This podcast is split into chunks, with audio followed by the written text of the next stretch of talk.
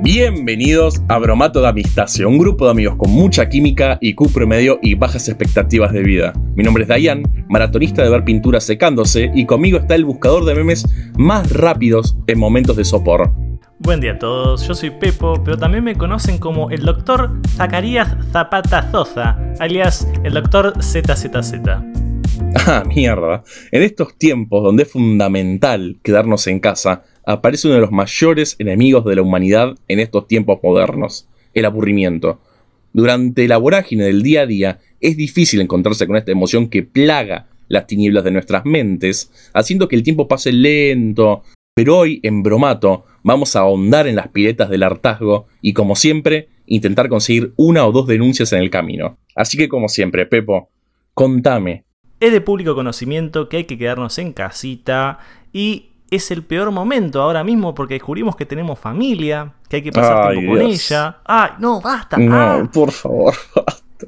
Y con esto surge este momento que se le llama de aburrimiento, que no sabemos qué hacer y justamente como decía Diane, pasa muy lento el tiempo y nosotros nos vamos a encargar de que pase rapidísimo, porque ustedes se van a divertir tanto. Es más, pasa tan rápido que incluso ya ven el futuro que se están suscribiendo a este podcast. Pero, ¿cuáles son las redes sociales como para tener una referencia? Pueden encontrarnos en todas, pero todas las redes sociales, específicamente Instagram como bromato.deamistacio. Y nos pueden seguir en la plataforma de podcast que nos estás escuchando para ser el primero en enterarte cuando subimos un nuevo episodio. Perfecto, pero bueno, ahora pongámonos en materia. Vamos a lo que nos compete. ¿sí? Hace mucho tiempo, remontándonos a los albores de la humanidad, los primeros homínidos se vieron en la necesidad de afrontar un mundo salvaje, donde la supervivencia era la prioridad. El transcurrir del día a día se basaba en buscar el alimento, protegerse de las posibles amenazas y encontrar un lugar para dormir seguros. Hasta ese punto nada nos diferenciaba en gran medida del resto del mundo animal, pero algo pasó. Una primera señal, un primer símbolo del que jamás tendremos certero registro. Inició un efecto dominó que hasta nuestros días sigue teniendo implicancias y seguirá haciéndolo hasta el final de los tiempos. Nuestro cerebro se destaca del resto del reino animal debido a su gran complejidad, a partir de la cual fue posible la creación de símbolos a partir del lenguaje. Fue a partir de las primitivas formas de comunicación que fue posible comunicar ciertas cosas básicas, por ejemplo, la ubicación de algún peligro o fuente de comida. Con el pasar del tiempo, el lenguaje se fue complejizando y optimizando la vida humana. Cuando antes un gesto con la mano bastaba para señalar, al hacer uso de algún grito o gruñido, aquellos que no estaban mirando directamente al comunicador eran capaces de obtener aquella valiosa información. Esto permitió mejorar y por tanto masificar los mensajes, y a su vez comenzaron a generarse ciertos roles básicos que situaban una simetría de poder. Dentro de los grupos había quienes transmitían el saber y otros que aprendían. Comenzaron a dividirse las tareas dentro de los clanes y, al ver cómo el conocimiento sobre el terreno resultaba beneficioso, agricultura mediante, hubo una transición del nomadismo al sedentarismo. Aquellos homínidos, una vez asentados, miraron al cielo y por primera vez no escucharon el rugir de su estómago, ni el bramar de las bestias que los acechaban, incluso el cansancio por deambular de aquí para allá estaba ausente.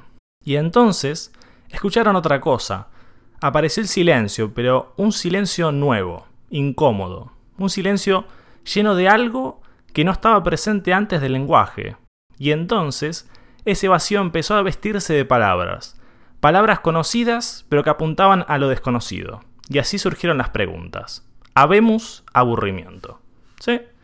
Este es un relato pequeñito, porque como tal yo estoy investigando y no hay un origen específico era bastante era un pronóstico bastante esperable que no hubiese un origen específico al aburrimiento. Cabe destacar que a pesar de que él ahora está cubriéndose legalmente, este es el origen absoluto, este chequeado. No revisen, no, no, no, no, pero Mato eh, se tomó la máquina del tiempo, como saben, soy el guardián del tiempo, volvimos al pasado, vimos el primero aburrir, seguimos ja y volvimos, acá estamos.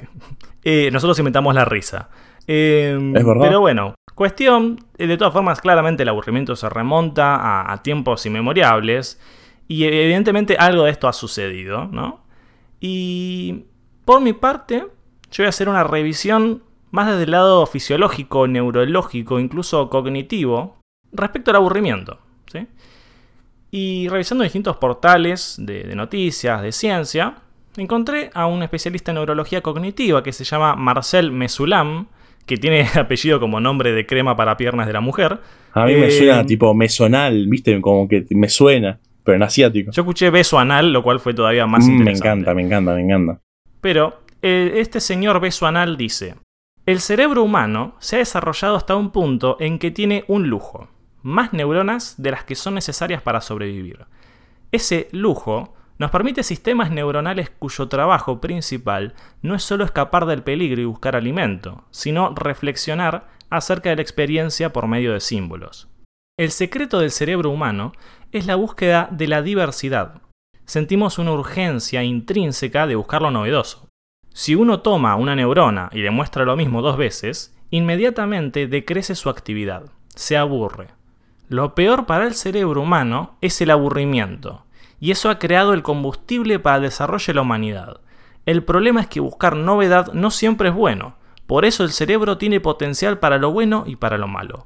Acá nuestro, eh, nuestro especialista besoanal, Mesulam, empieza como a emborracharse, porque empieza a decir que lo, que lo peor, pero de- después parece que es el combustible y después parece que no se entiende nada. Entonces esto a mí me llevó a un viaje, a una travesía por el cual los voy a invitar a transitar, que es, es que efectivamente hay cosas buenas y cosas malas del aburrimiento. Como todo en la vida. Nada es bueno en un extremo, siempre es un punto, un medio. Así es la vida.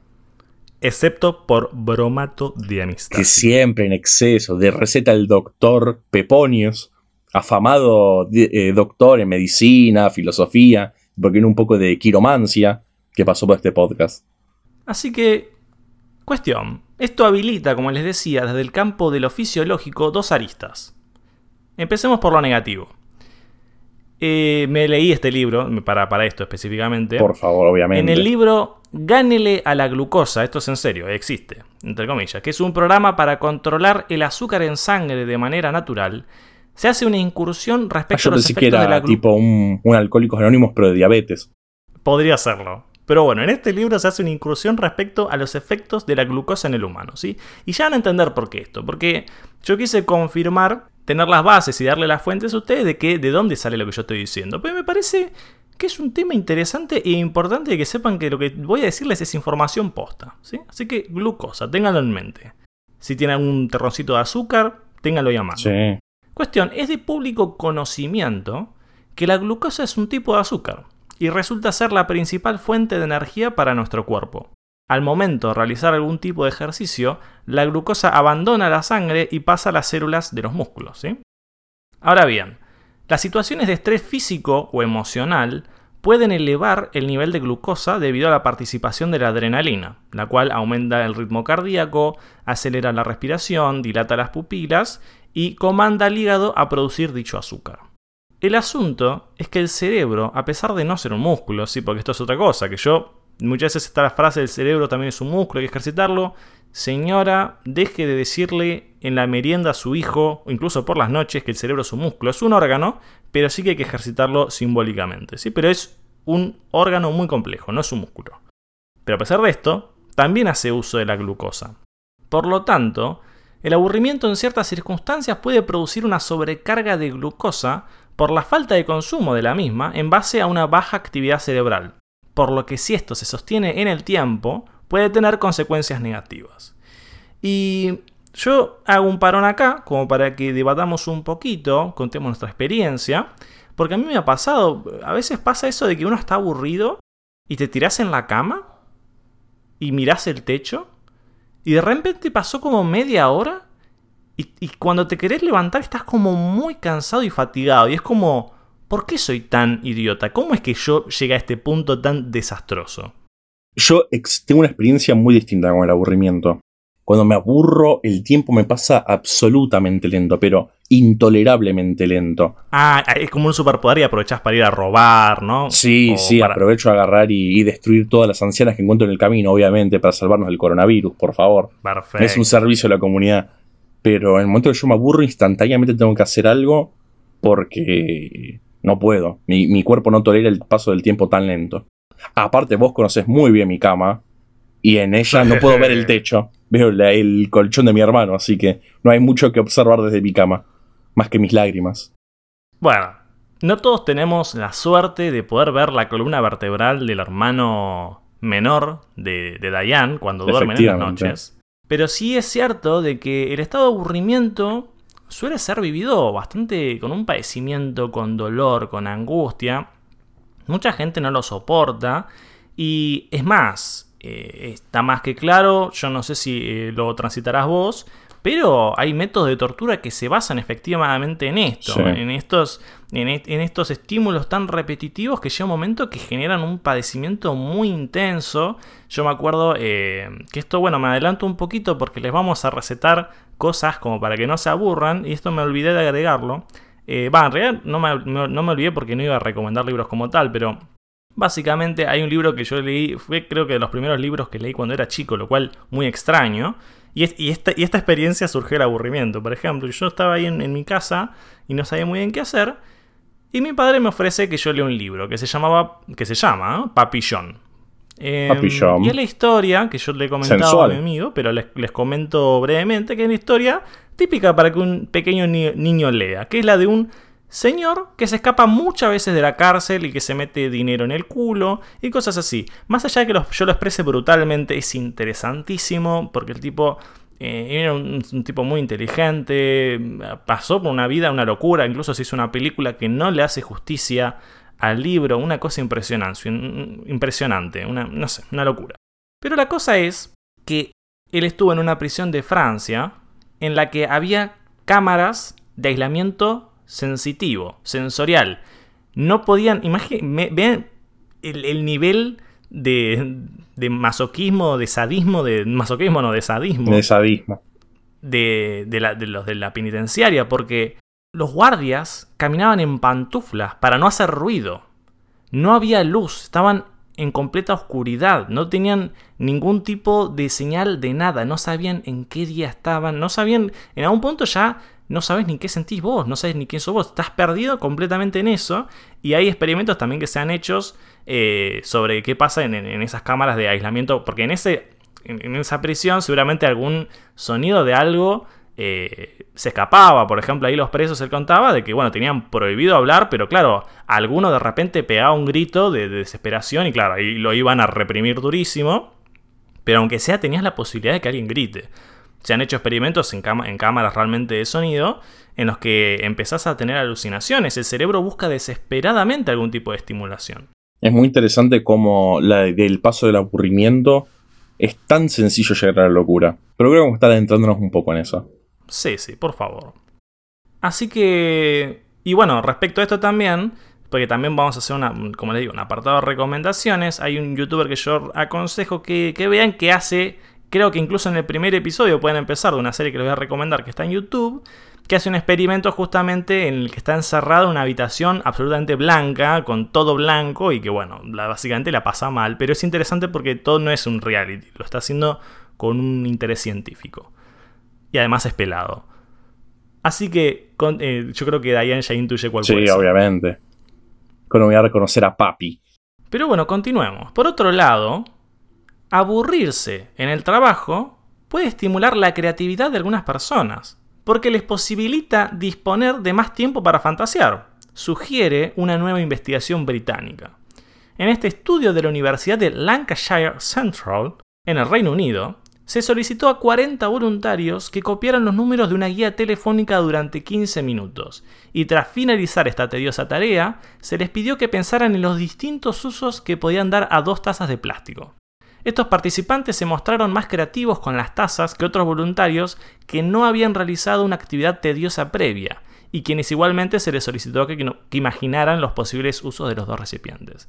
Y después en otro experimento, 30 personas estuvieron 15 minutos copiando número de teléfono e igual cantidad de participantes solo leyeron números telefónicos, comprobándose que el segundo grupo, el de los lectores, fue más creativo en la tarea de las tazas que aquellos que escribieron los números. Y para los expertos que hicieron este experimento, esto sugería que las actividades más pasivas y aburridas proporcionan más oportunidades para que la imaginación fluya, lo que redunda en un aumento de la imaginación creativa. También se lo llama daydreaming porque, o bueno, eh, soñar despierto, soñar de día, porque aunque la persona parezca estar inmóvil o haciendo nada, está planificando y sueña con futuros posibles o nuevos desafíos. El ocio es productivo cuando se generan planes o proyectos de vida y cuando se analizan posibilidades de cambio que permitan crecimiento espiritual, académico, profesional, familiar, etc. Esto en palabras del neurólogo Juan Alberto Ollari, un amigo, jefe del Centro de Neurología Cognitiva. Le mandamos un saludo grande de acá de Bromato. Y jefe del servicio del Hospital Borda. Y ahí abro de vuelta debate respecto a esto y les cuento, yo durante un gran tramo de mi vida, bueno, no tanto, creo que habrá sido un año, dos años, pero lo suficiente como para que me deje una huella. Y lo que me gusta es que esto que estoy a punto de decir, yo leí en Twitter que más personas lo hacían, por lo que eh, espero que alguno que esté escuchando esto se siente identificado conmigo. Yo cuando era más pequeño, y bueno, sigo teniendo hoy en día problemas de espalda, escoliosis, eh, iba a un centro de kinesiología en Villa Martelli. Yo estoy en San Martín, Buenos Aires, Argentina. La cuestión es que era una distancia relativamente larga como para ir caminando y tediosa para ir en transporte público, por lo que mi padre, con un gran sacrificio, contrataba un remis e íbamos todos los, me acuerdo creo que dos o tres veces por semana. Incluso el remisero, un crack, un genio, no me acuerdo el nombre, pero era muy parecido a Sergio Denis, así que un amigo. Un beso grande. A Sergio Denis también nos eh, debe estar escuchando. Sí, y que además él, algún día les contaré, fue el chofer que me llevó a la, clínica el segundo día después de mi circuncisión, pero eso es un story time para otro día. Cuestión. Qué cortante. Que este, Daniel, Daniel creo que se llama. Daniel. Un beso grande a Daniel que solo nos está escuchando. Un beso grande. Allí va. La cuestión es que, claro, era una actividad que era ir y venir, ir y venir, y era un viaje medio largo. Entonces yo me acuerdo, estaba sentado y miraba por la ventana y me imaginaba a un personaje, pongámosle, no sé, ninja, un personaje bastante flexible, que iba como atravesando los obstáculos que estaban en la vereda. Entonces, por ejemplo, no sé, saltar arriba de los autos y así. Entonces se me pasaba mucho más rápido el viaje. Y eso, esa era una manera para mí de pasar más rápido el viaje, por ejemplo. No sé si vos tenés alguna anécdota parecida. Y bueno, yo creo que peco mucho de daydreaming, soy de soñar mucho de mientras estoy al pedo. Básicamente me pongo a pensar, a reflexionar. Eh, bueno, creo que no, lo hemos mencionado antes, pero de la facultad a donde nos conocimos, con Peponius, eh, yo tengo tres horas de viaje, dos horas y media más o menos todos los días de ida y, de y después otras más de vuelta. Entonces es mucho tiempo al pedo que utilizo escuchando podcasts, como por ejemplo Bromato de Amistacio, o pensando, relajándome, chileando. Y en general sí, también de chico también hacía mucho eso de ver gente corriendo. Sobre todo Sonic. Jugaba mucho al Sonic en, en no recuerdo, en el Sega Genesis creo que tenía. Sí. Sí, y pensaba mucho en Sonic corriendo, sí. ¿Sabes qué? Bueno, otra cosa, otro detalle íntimos hoy. Eh, me acuerdo que de, hubo un momento de mi vida que me costaba dormir y por una razón yo recurría a imaginar un nivel que hacía siempre perfectamente de Sonic. Y lo repetía. No sé por qué. No, no tengo idea de qué tiene ese erizo y los niños y el momento de, la noche. Me estoy erizando.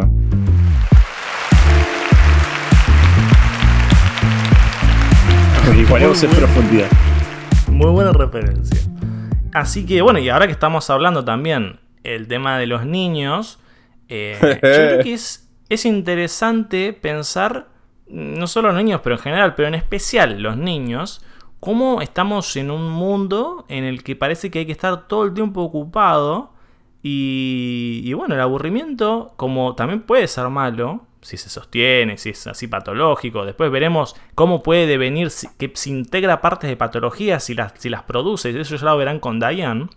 Pero sí creo que es importante que los niños tengan momento de aburrimiento, porque es el aburrimiento, como yo decía al principio en ese relato cortito, eh, nos confronta con nosotros mismos, nos genera preguntas, es un espacio de autoconocimiento y como, como habrán visto y como dice Dayan, es un momento que también lleva a la creatividad. Entonces, un mundo donde todos los personajes de juegos son los que te presentan, coarta absolutamente la imaginación y la creatividad del niño. Y qué decir justamente después cuando ese niño se convierta en un adulto. Sin spoilear demasiado, porque tal vez algún día lo toquemos, el tema de las tesis que trabajaremos como futuros licenciados, eh, justamente mi tesis, eh, porque mi idea es trabajar eh, justamente en la clínica infantil, es que los juegos son una herramienta terapéutica siempre y cuando estos juegos den un lugar a la imaginación, que es lo que peca muchos juegos últimamente, de ser mucho estímulo y dar muy poco lugar a la creatividad, que bueno, hay un juego que para mí es el santo grial de la clínica, que es Minecraft, un juego de pura creatividad. Pero no tiene nada que ver con el aburrimiento. No, pero tiene algo que ver, es interesante. Y esto después, por ejemplo, creo que lo hemos hablado en su momento, porque ahora mismo estoy en una nube mental. Nosotros en un momento hablamos sobre juegos y sobre la dificultad de los juegos. Creo que no. No estoy muy. No estoy muy creo que sí. No, lo recuerdo, pero me parece que sí. Y si no lo hemos hecho, de, todas formas lo vuelvo a decir, conectándolo, porque yo he nombrado una vez, estoy seguro, el juego Dark Souls. Eh, y mucha gente que se queja justamente de que no lo llevan de la mano, que no hay un mapa, que no dicen tenés que hacer esto, que no hay un tutorial. Y ahí ese es un ejemplo de cómo em, e, ese momento en el que no hay reglas y tenés que crearlas vos, ese esfuerzo mental genera literalmente conexiones neuronales. Es decir, el aburrimiento tiene una incidencia neuronal cerebral, así que no es joda. Para aquellos padres que quizás estén escuchando, no se angustien si el niño les pide llorando el celular, el celular todo el tiempo, el celular.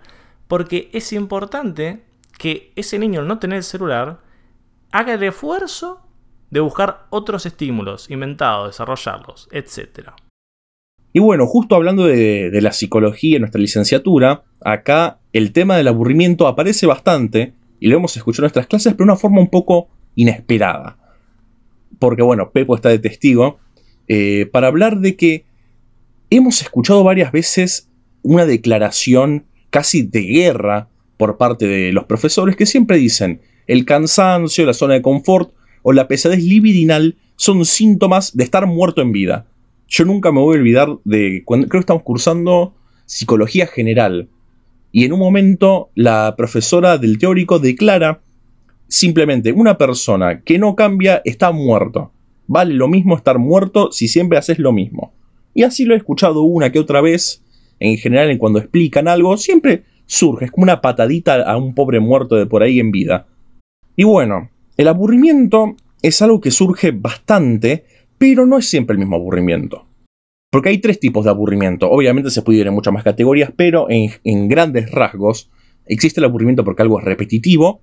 Después está el aburrimiento porque algo es lento o sencillo o uno ya lo sabe. Y estos son los tipos más simples de aburrimiento, porque tiene una solución. Eh, por ejemplo, a mí se me ocurre, estás en una clase, estás cabeceando, estás, pero muy, muy, con mucho sueño, no aguantas Una clase de fútbol, claro, sí, de fútbol, obviamente, obviamente. Pero, ya que uno, me imagino, viste, aprovecha el momento que hace con la cabeza de cabecear tanto, darle un frentazo al profesor y irse a la mierda, porque la clase no vale la pena dejar en esos momentos, pero eso tiene una solución. Uno puede cambiar, puede buscar un nuevo desafío, tiene una solución. El problema, que es lo que más le preocupa a la filosofía, son los tipos de aburrimiento que no se van, no tienen una solución tan sencilla, porque lo podemos llamar un aburrimiento existencial. Heavy, heavy. Suena como una, el nombre de una banda neo pop rock depresivo me gusta, punk. Me gusta. Y porque un poco de rap y trap ya que estamos en el medio. También. Y bueno, ¿De dónde viene este aburrimiento? Que creo que es bastante moderno, bastante millennial, el aburrimiento existencial. Viene cuando no hay ni, ni objetivos, no hay desafíos, no hay sentido en sí mismo.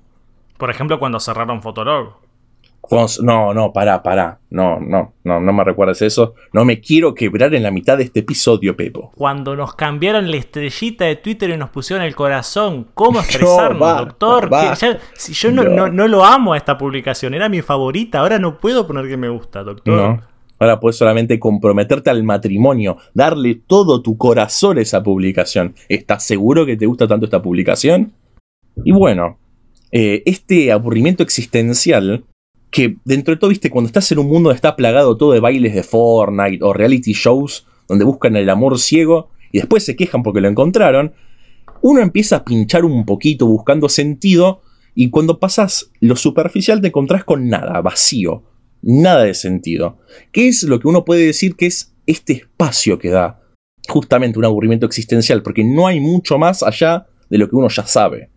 Y la filosofía siempre, pero, pero puso mil vueltas para darle.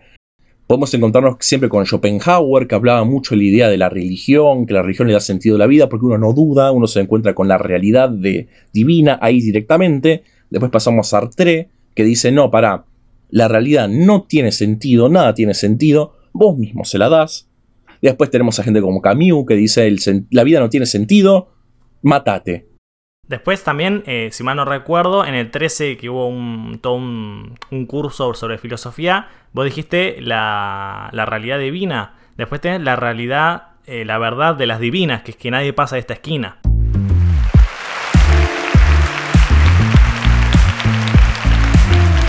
Es verdad. Bueno, ahí si vamos con Patito Fue lo hay, hay muchas escuelas. Sí, sí, hay muchas escuelas de filosofía. Pero todo en general. Gasolina de verdad.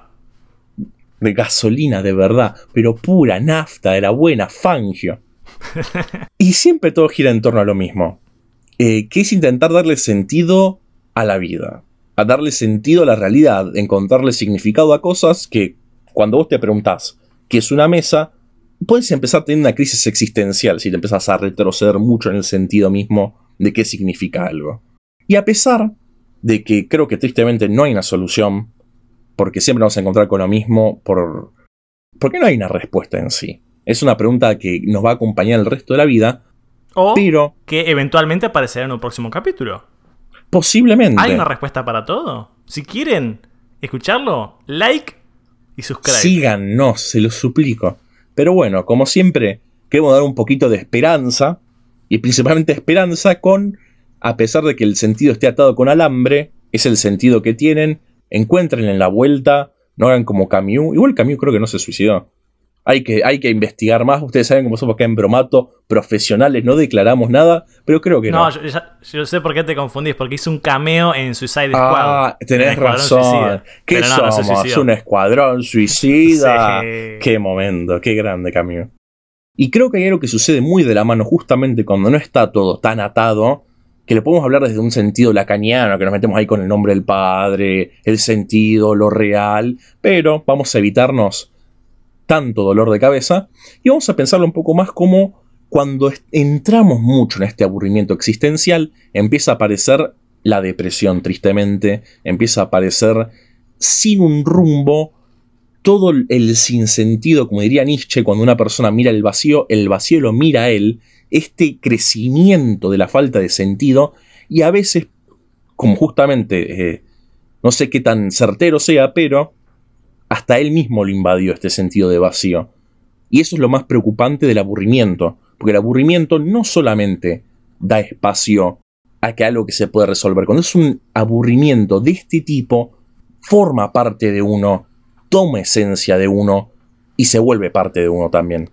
Claro, exactamente. Yo creo que en, estos casos cuando se forma una patología como la depresión, uno tiene que, una manera de salir de, de ese embrollo, es entender que, como en, como en el juego este, que no me acuerdo el nombre exacto, eh, que no sé si se llamaba Buraco, pero Buraco me suena a nombre de un boliche de, de Verazategui. Me preocupa, me preocupa Buraco. Pero ponele que no se llame Buraco, sino y bautizo como Buraco. Que es ese que tenés un tablero con como unos pines, unos pequeños palitos, y tenés un, ah. centro vacío.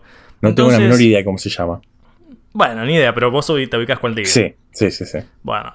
Entonces hay que entender que un poco ese sinsentido, eh, ese momento del aburrimiento en el que te encontrás como sin, sin un sentido, sin, sin saber qué, qué hacer, qué, qué, qué decir, eh, o aburrimientos un poco más profundos, cuando por ejemplo sentís que tu carrera o tu trabajo no te está llenando, es entender de que ese, ese vacío es parte de la configuración de tu vida actúa como un espacio en el que uno puede transitar, genera justamente ese pequeño vacío de, sinsentido, habilita justamente a un movimiento, porque si todo tuviese un sentido ya eh, concreto, formalizado, eso generaría que no pudiese haber movimiento, que cuando vos te metes en un trabajo, cuando vos te metes en un proyecto, estás ahí para siempre. Y cuando pasa lo, que pasa en estas patologías es que la persona no, no ve ese, ese vacío desde otra vereda, visualizándolo y entendiéndolo como un espacio, sino que se identifica con ese vacío y la persona pasa a no tener sentido. Entonces, bueno, eh, una manera de poder lidiar con eso es plantearse metas, objetivos. Es importantísimo para lidiar con, el aburrimiento de manera sana y ni hablar de eh, patologías de este estilo, plantearse metas, pequeñas, al principio pequeñas, porque claramente uno no, se siente tan fortalecido como para decir, bueno, voy a estudiar tal cosa, voy a trabajar de tal cosa, pero pequeñas metas. Eso es una, un, puntapié, una nota al, al pie de página que hacemos desde acá. Y bueno, también citando a la, justamente esta profesora que había mencionado antes, la doctora Colombo, ella siempre decía, no sé por qué lo repetía tanto, eran teóricos bastante particulares. Es importante que, no esté muerta, eh, porque está viva. Quiero que sepan que está viva, chicos. Está muy viva, está muy viva con unos espectaculares rulos. En donde ella siempre decía, donde no hay movimiento ni psíquico ni físico, todo desemboca en la muerte, hay que ser creativo, hay que mantenerse vivo, hay que moverse. Y ella se ponía a bailar, no le importaba absolutamente nada. Y bueno, para no quedarnos tanto con la idea negativa de lo que sería el aburrimiento, también de, este, de esta emoción, de este sentimiento, nace grandes creaciones grandes. Y particularmente, yo creo que una de las cosas más increíbles que pasó y de las creaciones más conocidas que surgió de alguien aburrido, que esta persona era Descartes, uno de los filósofos y matemáticos más destacados de nuestra época y que le debemos mucho del pensamiento lógico, era una persona que tenía problemas de salud muy graves y básicamente estaba todo el día acostado en la cama. Igual, ¿cómo no estar deprimido si tu apellido es Descarte? O sea, es como que yo sea Federico Basura. Sí, sí, viste, está ahí jugando la pelota. No, no, yo quiero, no quiero atajar, gente, elija menos. Y siempre el de Descarte, siempre, siempre. ¿Existirá alguien que sea apellido Basura? Yo conocí a alguien que tenía apellido sin pito. Si nos estás escuchando, un saludo grande. Respeto mucho tu apellido. Pobre. Algún día habría que hacer un capítulo. No, tiene sentido siquiera, pero hacer un capítulo de apellidos graciosos. Creo que se lo debemos a nuestro público. A Simpito, por ti. Por vos, Simpito. Aparte no era no es Simpito, es Simpito, porque era con Z. de los míos, Zapata. sí. Y bueno, justamente como iba diciendo antes, Descartes tenía problemas muy grandes de salud y no podía levantarse de la cama. Entonces él contaba en uno de sus libros que básicamente descubrió las coordenadas cartesianas viendo el movimiento de una mosca. Porque estaba tan al pedo, estaba. El chabón no, no podía hacer nada más que mirar una mosca que se le ocurrió agarrar y pensar en los planos matemáticos de la existencia de esa mosca. Y a partir de ahí surge todo lo que sería el poner en plano, en poner en dibujo lo que es la matemática. A partir de un chabón aburrido. Y aparte, no solo se quedó tranquilo con revolucionar la matemática, sino que se le ocurre a partir de estar acostado haciendo nada, al pedo lo que estaba este chabón, que agarró y se pensó a considerar, bueno, ¿qué es existir? Y de, a partir de que él piensa, bueno, ¿qué es lo único certero que hay en la vida? Es que él está pensando, y de ahí viene la famosa frase, pienso luego existo, porque la única certeza que tenía es que podía pensar.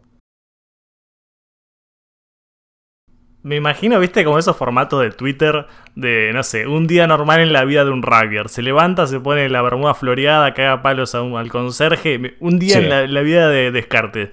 Se levanta, no, mentira, no se levanta. No se levanta. revoluciona las matemáticas, se hace un café con leche, revoluciona el mundo de la, de la filosofía, se hace un tecito.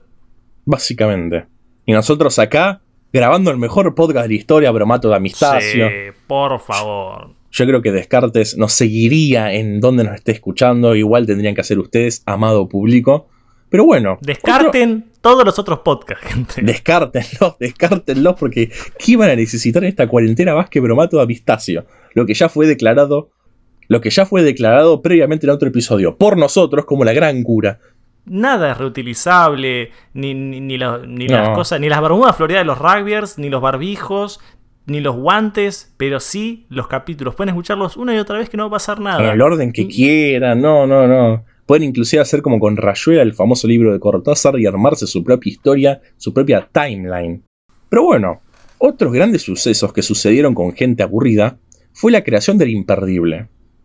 Imperdible lo que les voy a contar. Que es oh. esa aguja doblada que tiene como el ganchito para que no se salga el socotroco ese, que se pone en los pañales famosamente. Ah, el que tengo puesto, sí. Sí, ese mismo. Bueno, eso surgió de un chavo que estaba doblando una aguja y le pintó básicamente, che, ¿cómo para que se enganche? Y le metió un cosito y básicamente surgió un invento multimillonario de puro aburrimiento.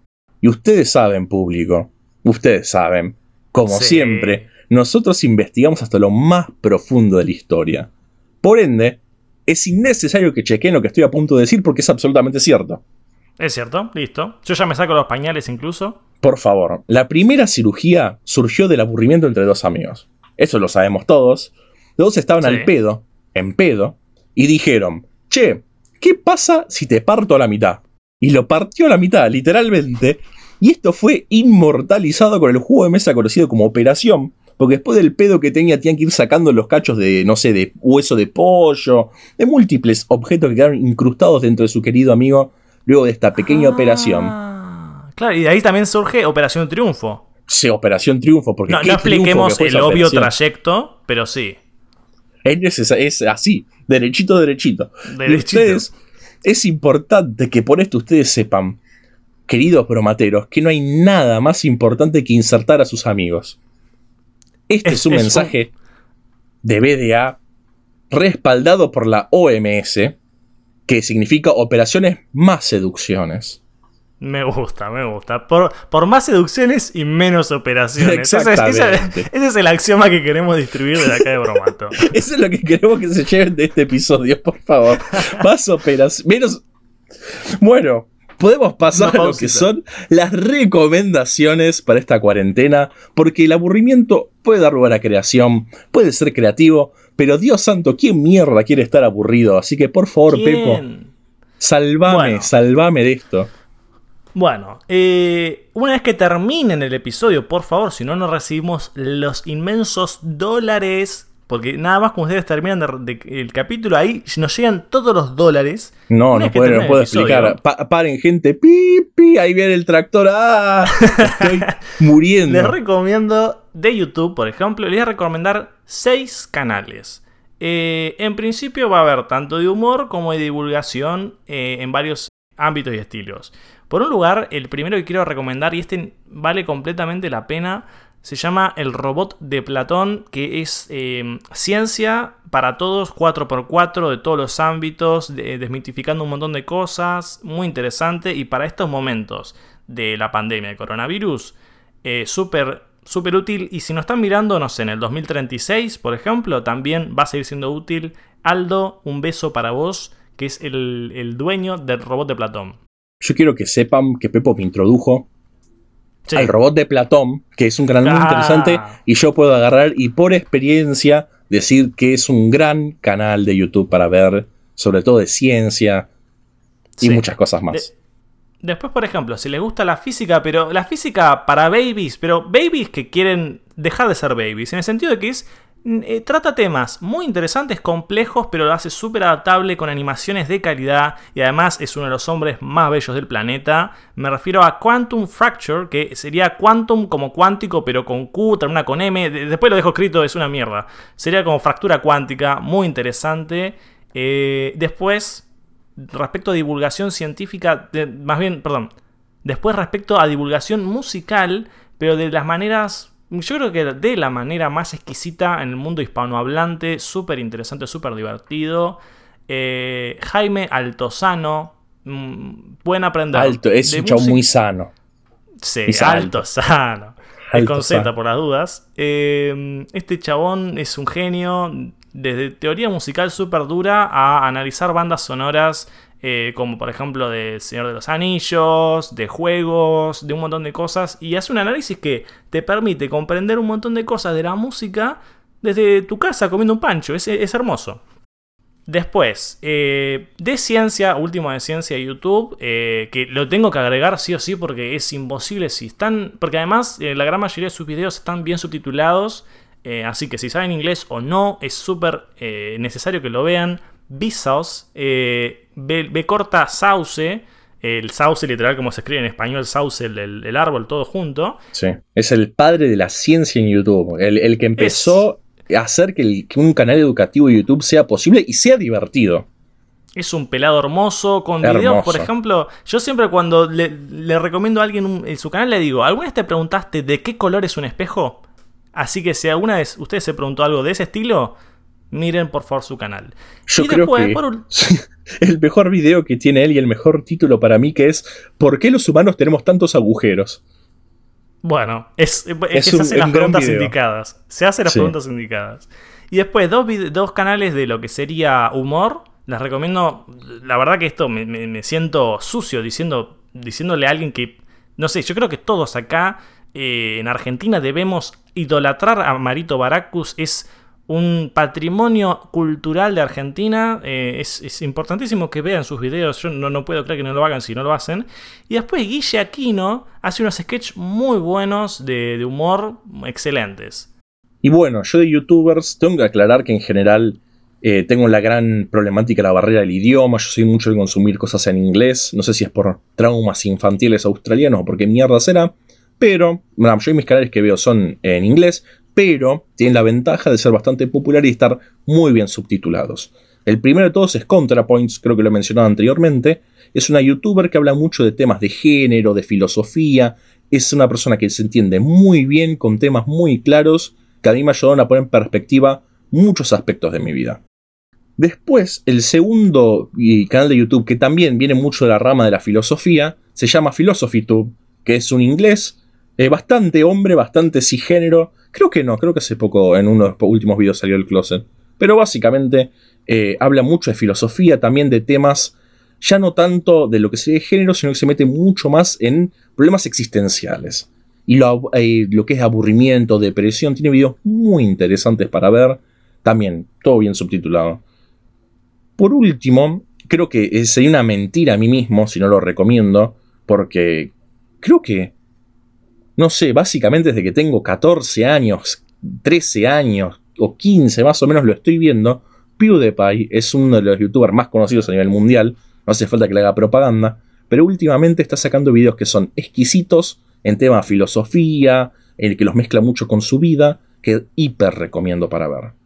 Bueno, respecto a música, se me hace muy complicado recomendar eh, tengo gustos muy particulares, suena muy como introducción al tercer cuarto libro de 50 sombras de Grey, eh, pero les recomiendo.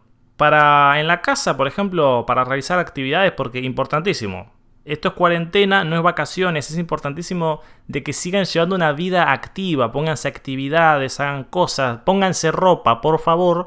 Cuestión, eh, un canal de, música lofi, muy, el mejor que yo he visto eh, y hace mucho tiempo que vengo escuchando. Este es el mejor. Eh, Yugen, sería Y-U-G-E-N. Todo, lo voy todo, todo voy a dejarlo escrito en Instagram, así que vayan allá por favor. uno tiene unos mixes exquisitos, también lanza solos muy hermosos. Después, respecto a música clásica moderna, porque dentro de todo, de música clásica hay una variedad impresionante y creo que Einaudi, Einaudi, lo repito, pero lo voy a escribir, es un nombre maravilloso. Usé eh, su, track eh, Path Fossils para el cuento, para creo que sí, para el cuento de. Mm, sí, de la luna. No me acuerdo para qué cuento, pero lo he usado. Recomiendo mucho para empezar el álbum Seven Days Walking. Y después, a los que les guste el rap, NF, si no lo conocen, para mí es de la nueva de la nueva camada de, raperos que tiene unos temas y unas letras muy buenas. Es, claramente estamos hablando en inglés, pero bueno, eso es lo que yo recomiendo.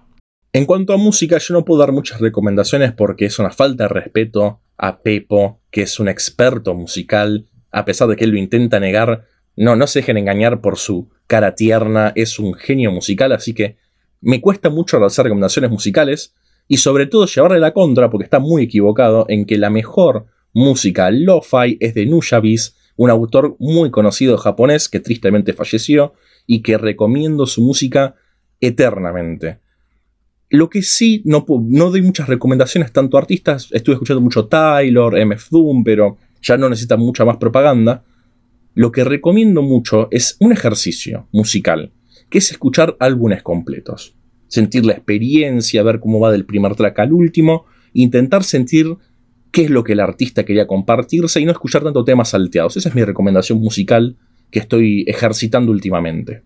Me parece un muy buen consejo, la verdad, porque además en los álbumes se supone, o por lo menos en los buenos álbumes, hay cierta progresión, hay ciertas historias que se cuentan eh, que a veces un tema le responde a otro, la música y el artista son prácticamente uno mismo y hay un gran reflejo de los sentimientos, de las vivencias, así que apoyo con mucha violencia el consejo de Diane.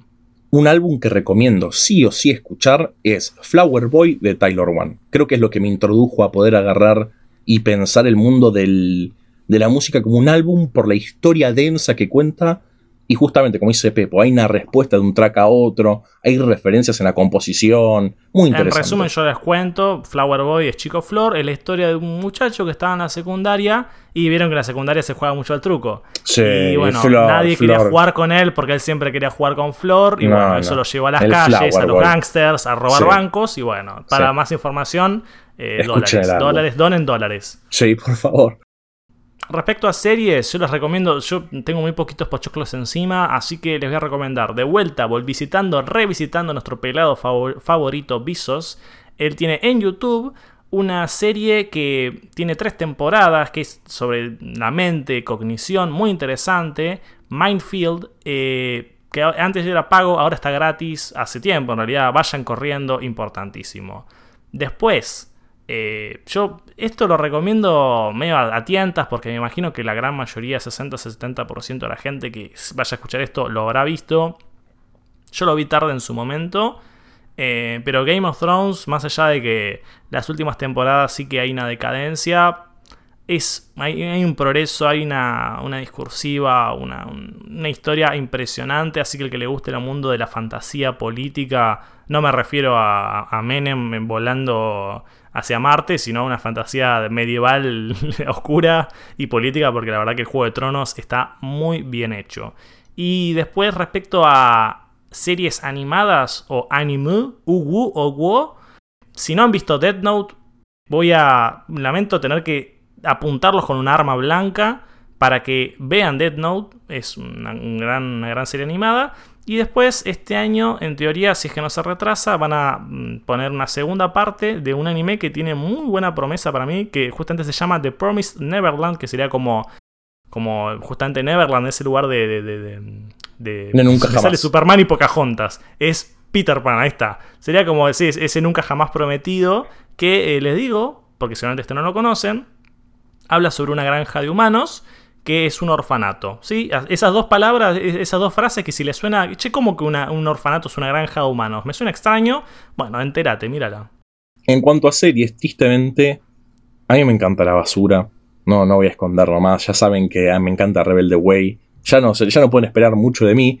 Y esta vez la serie basura que vengo a recomendar es El amor es ciego o Love is Blind, que es un reality que te dan tantas ganas de golpear la cara contra la pared. Es muy fuerte. Es supuestamente un experimento en donde agarran y dicen, bueno, vamos a ver si el amor es ciego y meten gente en una especie de, de casas separadas por un lado los hombres, por otro las mujeres, y se encuentran en el punto medio sin verse la cara, ahí eh, se ven si se enamoran y si sienten sentimientos de amor hacia el otro se proponen matrimonio. Lo cual sucede y tiene resultados catastróficos absolutamente catastróficos. Y es como ver un... Eh, vos estás viendo un tren que va a chocar contra algo y no lo puedes dejar de ver porque no, no querés, no querés.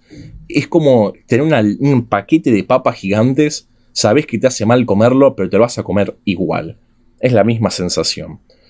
Otra serie que puedo recomendar, que también eh, dentro de todo estuve chusmeando un poco, que tengo que terminar completamente, es revisitar Avatar.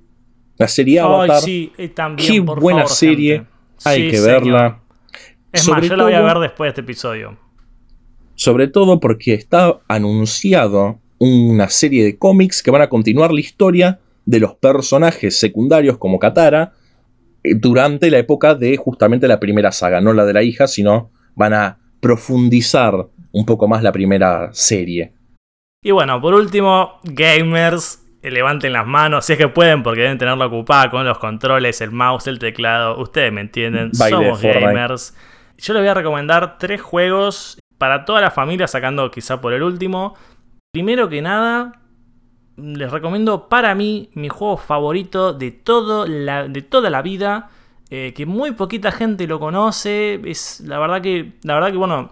No lo he visto para que lo puedan conseguir por medios ilegales. Eh, pero vale. No, no, debería salir lo que sale. Es muy bueno. Se llama Rhyme o Rime, si lo quieren pronunciar mal. Es la historia sobre un niño que está perdido en una isla. Y no hay ningún tipo de instrucción. Es un mapa precioso. El apartado de música, gente. Solamente lo jugaría para volver a escuchar esa música. Y es una travesía donde el protagonista no es el chico. Y el protagonista aparece al final. Es impresionante. Es eh, para. Pueden jugarlo con unos pañuelitos. Porque el final es. Yo. es impresionante.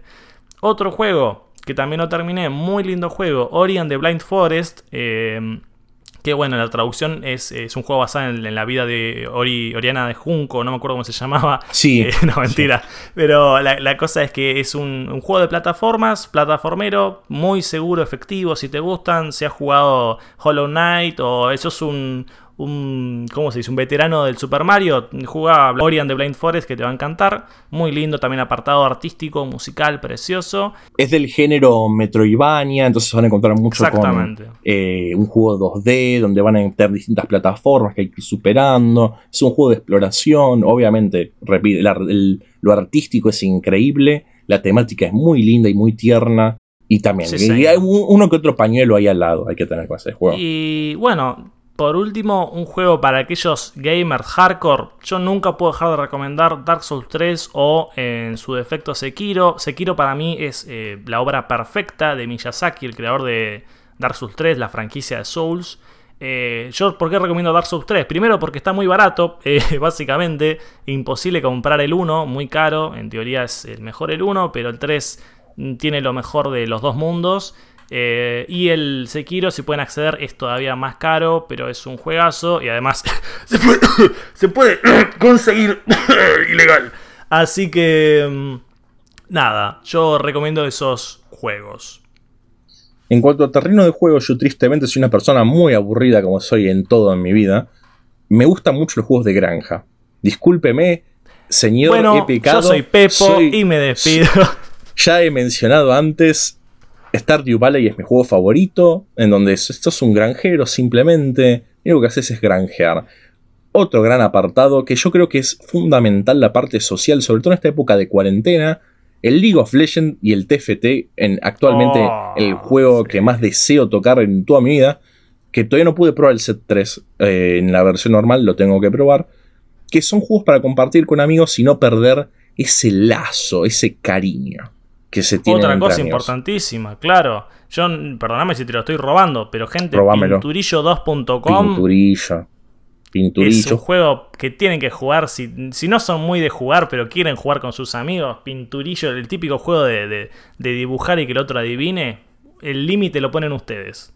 Yo creo que lo importante que tomen en la idea de pensar juegos es en tomarlo más como una herramienta para mantener a los amigos cerca, para divertirse, para hablar porque a veces uno dice, no, pará, te llamo, la otra persona dice, no, pará, no, no, es que te, no sé, y te lo, te lo tiran, te lo tiran, pero si hay un juego en el medio, algo divertido en el medio, aunque sea, no sé, adivinanza, aunque sea el ahorcado en Paint, no importa. Jueguen. Sí, pasarme el número de tu tarjeta de crédito y el de seguridad, foto de frente y perfil, lo típico. Lo típico. Y después, yo quería hacer dos pequeñas, bueno, tres, si se quiere ser realmente cierto, que quiero hacer una recomendación con los libros que obviamente no voy a dar una recomendación de qué libro leer porque soy muy hinchapelotas, pero yo recomiendo aprovechar este periodo de tranquilidad en la casa para formar un hábito de lectura, leer un poquito, leer una página, aunque suene muy tonto, leer una página por día hasta que de repente vas a empezar a leer más. Mi gran recomendación como primer libro, porque es muy interesante, es atrapante, es un libro que a mí básicamente me hizo un lector es 1984 de George Orwell, que es uno de los libros más cautivantes que he leído y básicamente a mí me hizo un lector. La otra recomendación, que en realidad son dos recomendaciones, es los ejercicios. Porque, siendo sincero, el tiempo ha pasado, mi cuerpo no era lo mismo de antes y decidí hacer algo al respecto y empecé con lo mismo que con los libros, con mínimos ejercicios, mínimo aeróbico, aprovechen que están en la casa, nadie les va a romper los huevos, hagan un poquito, unos saltitos, muévanse un poco, aprovechen el formar un hábito, porque somos criaturas de hábito. Exactamente, además lo que yo decía antes, señora, la glucosa, todo lo que dije que pasa con el cerebro, también pasa en el cuerpo. Es importante hacer por lo menos 30 minutos de ejercicio el 70% de la semana, por lo menos, si no puede ser todos los días, saltar la soga, caminar un Cualquier cosa, mínimo, mínimo. Mover el cuerpo. Que esto ah, viene mucho a la idea del aburrimiento, mucho con la idea de este aburrimiento existencial, porque obviamente a veces los trabajos no somos los que queremos, la vida no es lo que queremos, pero no nos podemos limitar a lo que tenemos enfrente, sino que siempre podemos crearnos caminos alternos, leer la, música es un mundo, la lectura es otro, los juegos, las series, siempre hay un camino alterno para mantener nuestra vida constante, divertida, cambiante.